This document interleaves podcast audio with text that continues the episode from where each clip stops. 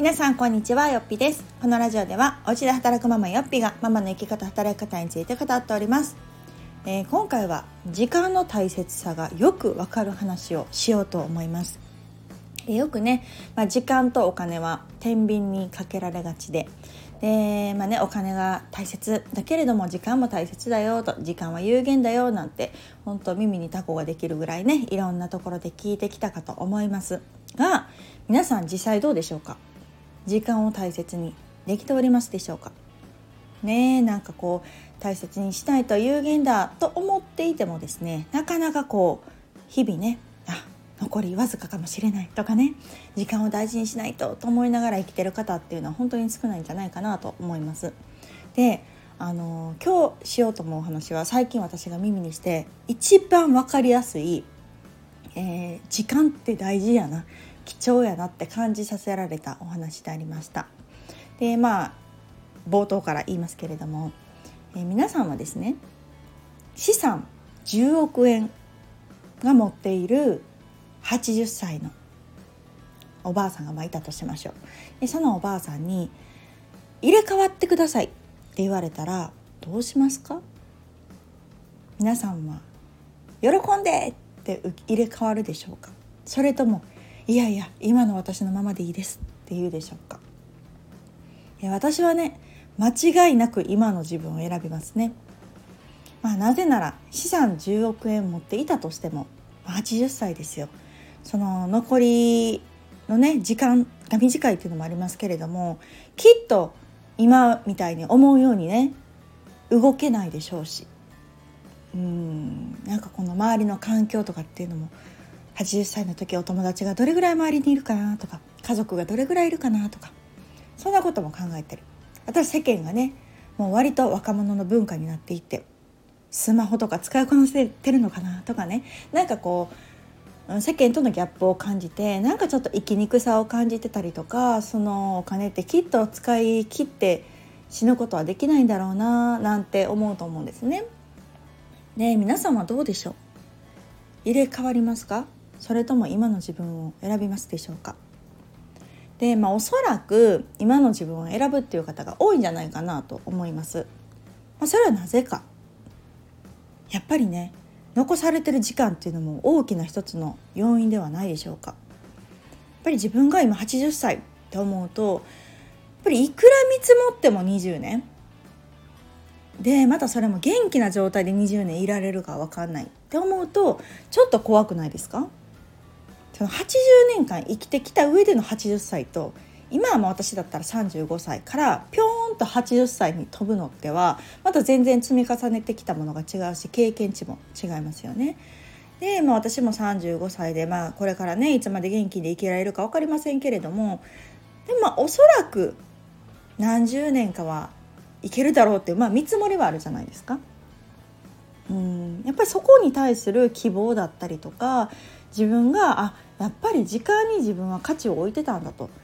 10億円の資産をもらってでもそれを蹴ってでも今の自分を選ぶっていうことはあ心底はねやっぱり時間に対して重きだったり価値を私自身が感じているんだなっていうのをすごくこう分かりやすい例えとしてねあのストーンと落ちたお話でありました。でこの時間とお金の話って、まあ、よく耳にもしますしなんかこう自分自身でも考える時とかってあるかもしれないんですけどこう響かない時ってないですか、まあ、自分自身も響かない時期だったりとかあと誰かにその話をしてもあ伝わってないなって思う時とかと頭ではうんうんって分かっててもあ心底はそう思ってないな結局はやっぱり目先のお金だったりとかにとら、まあ、われるんだろうなと思う時もあると思うんですけどなんかそれはそれでいいかなと思ってて。うんそのこれも、まあ、時間とお金の話だけではないんですけれども自分が思っている正義だったりとか正しいと思ってることがやっぱりこうみんなに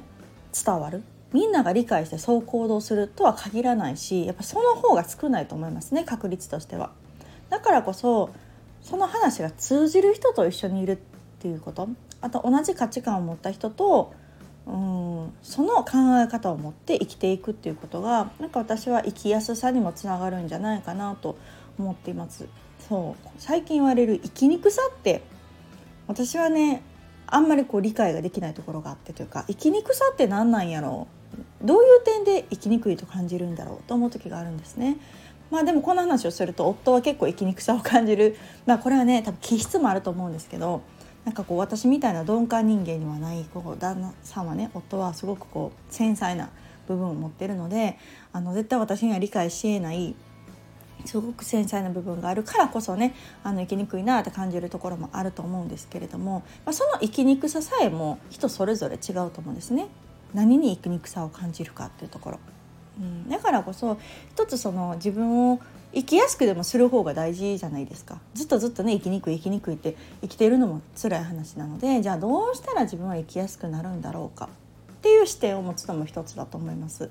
でこの時間を大切にする時間を味方につけるっていうのを私はね私の中では割とあの正しい考えだなと思っているのでそれをあそうだなと思う人たちだけに取り入れてもらえたらいいなと思うし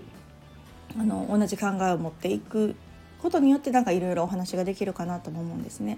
まあ、ただ現実として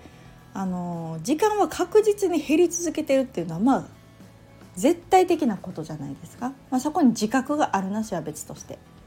だからこそそこの自覚を持って生きるのと全く何も考えずにねぼーっと生きるのとではすごくこう時間の無駄遣いをしてる時間に対する価値だったりとかその時間を使って生み出すものの差っていうのはどんどんどんどん開いていくばかりだと思うんですね。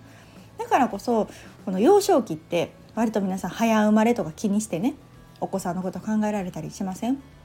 っぱり3歳とか4歳とかその未就学児の時って特にその月齢差が出やすいですし歩き始めるのも遅い走るのも遅い体も小さいとかねそういうのですごくこう早生まれの子を持つ親御さんは心配されることもあると思うし、まあ、現実差が出てくることもあるとは思うんですけれどもただやっぱり小学生ぐらいになってくるとその差ってなんかだんだんグラデーションになってきて感じなくなるしもう中学生ぐらいになったら全然早生まれの子の方が頭いいっていうような現象も起きたりすると思うんですね。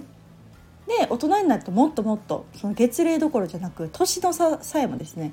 なんか自分より10個も年下やのに素晴らしいわって思う人とかもいるじゃないですか。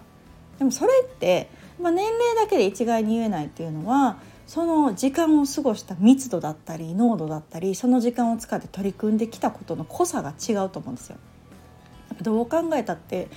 10歳離れててなんか同じようなもんやなとか何やったら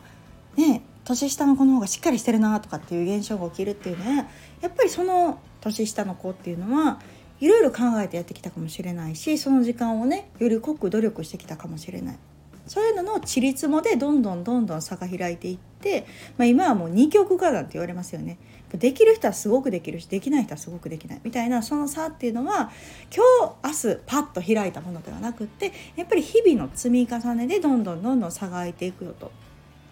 うん、同じ年齢の子を持つママ、まあ、ママ自体は年齢が違うかもしれないけどどうしてこうも違うんだろうっていう時にはそのやってきたことだったり過ごしてきた過程っていうのがもしかしたら意識的にね何かやってこられたことがあるのかもしれない。うん、なんかそういうところで小さなさやっぱ意識をするってことですよね。なんかこのよっぴ村にしてもそうですけどこの1年で本当にガラッと変わってる人がこんだけ多いっていうのはやっぱりそのここでやるぞと、ね、これにコミットするぞと。こうするぞと決めてやっぱりやってきた。たった1年でこんだけ変わるってやっぱりすごいこと。なんだけど1年間何にもしない人と1年間一生懸命やった人の差があるっていうのはやっぱり当たり前だと思うんですね。そのよっぴ村に入ったから魔法のようにこうなれたみたいなことではなくって1年間やってきたという結果が現実になっただけ。話で私からするとみんなの努力を見てきてますからそりゃそうやろってやっぱ思いますよね。やっぱり結果が出た人っていうのはそれだけやってきてるぞでその過程も見てるからこそみんなもあそりゃそうだよねって納得がいく。うん、っていうのはすごくこうある意味当たり前のことだと思うしよくこう引き寄せの法則なんて言いますけれども何もせずに、ね、じっとしてって引き寄せられるっていうことではなくってまあそうなるためにきっとその方も動いてるでしょうし情報もね得ようとアンテナを張ってるからこそ引き寄せるっていうだけの話でなんかここを間違えていくとなんかこう何もしなくてもねうまくいくとか運がいいからとかなんかそういうことをね考えがちなんですけれどもやっぱりその時間を味方につけるっていう考え方その時間を大切にしている人っていうのは現実も変わりやすいなと思うしなんかこう過ごしてきた濃度っていうのがどんどん上がっていってその人自身がどんどんどんどん飛躍していくとそういうレベルの人たちと出会えるようになるっていうのをなんかすごく感じさせられたうん最近でありました。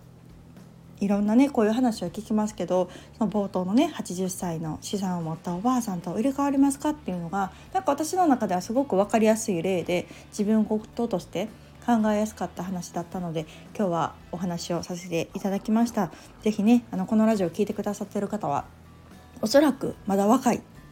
ね30代40代とか50代とかもしかしたら20代とかいらっしゃるかもしれないので今一度自分の持っているものこの残された時間の価値っていうものを考えながらその時間をいかに有効に大切に使っていくかっていうことにね姿勢を向けると自分の夢だったり目標だったりが叶えやすくなるんじゃないかなと思います。ではまた次回をお楽しみに。さよなら